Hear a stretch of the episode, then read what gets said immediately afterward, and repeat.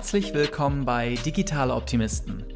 Ich bin Alex und ich spreche in diesem Podcast mit den Gründern der nächsten Generation, die mit ihren Ideen die Zukunft verändern wollen, damit aber noch ganz am Anfang stehen.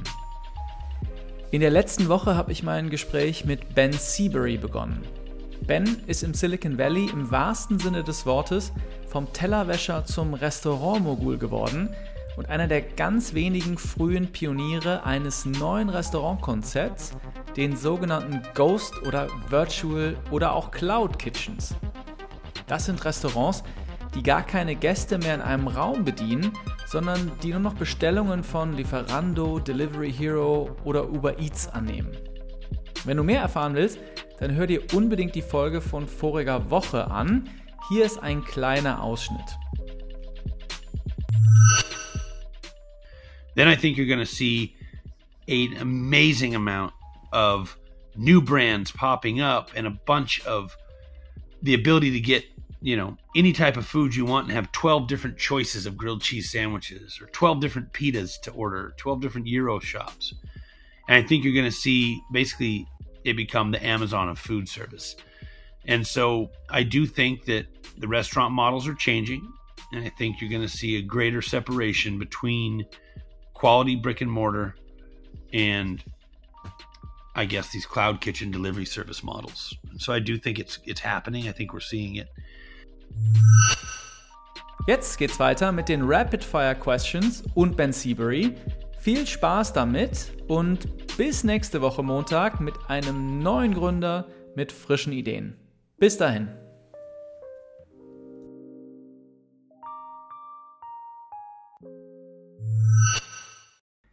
So we are off to rapid fire questions. Got it. Rules are easy, you know, quick fire questions, short answer. Let's take it away. Got it. You said your dream is to deliver the first pizza via drone. How close are you to fulfilling that dream?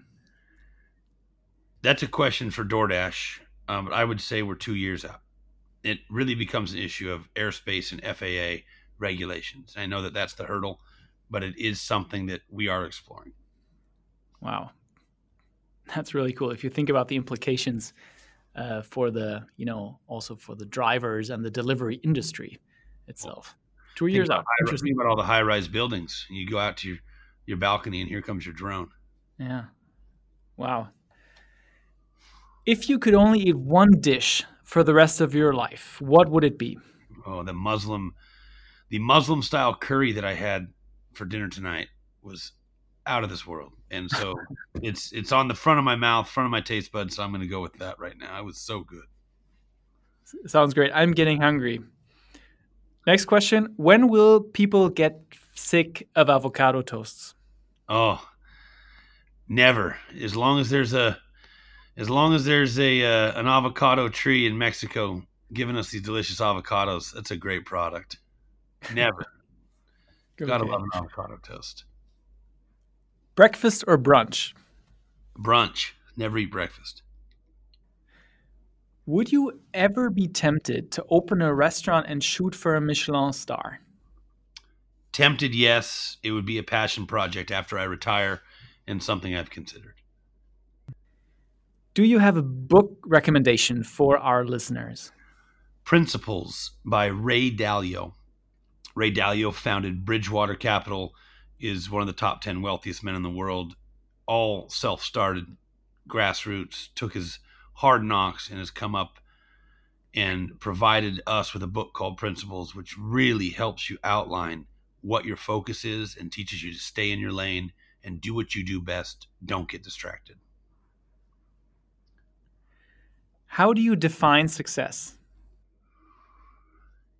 really how the ratio of your your work life balance and the happiness outcome from that. So and I think that's different for every person. Mm-hmm. Certain people don't want to work at all and that's success. Other people need to work and want to thrive in that environment and that's success. And then someone like me, I like to make sure I have a nice blend of hard work, great family time and create a lot of happiness and that to me is success Love it. And finally, the question that I ask all my guests on this podcast is what is the best advice that you've ever received in your life?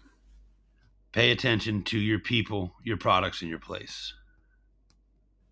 There it is again, the triangle of success. That's certainly something I took away uh, from this Good. conversation.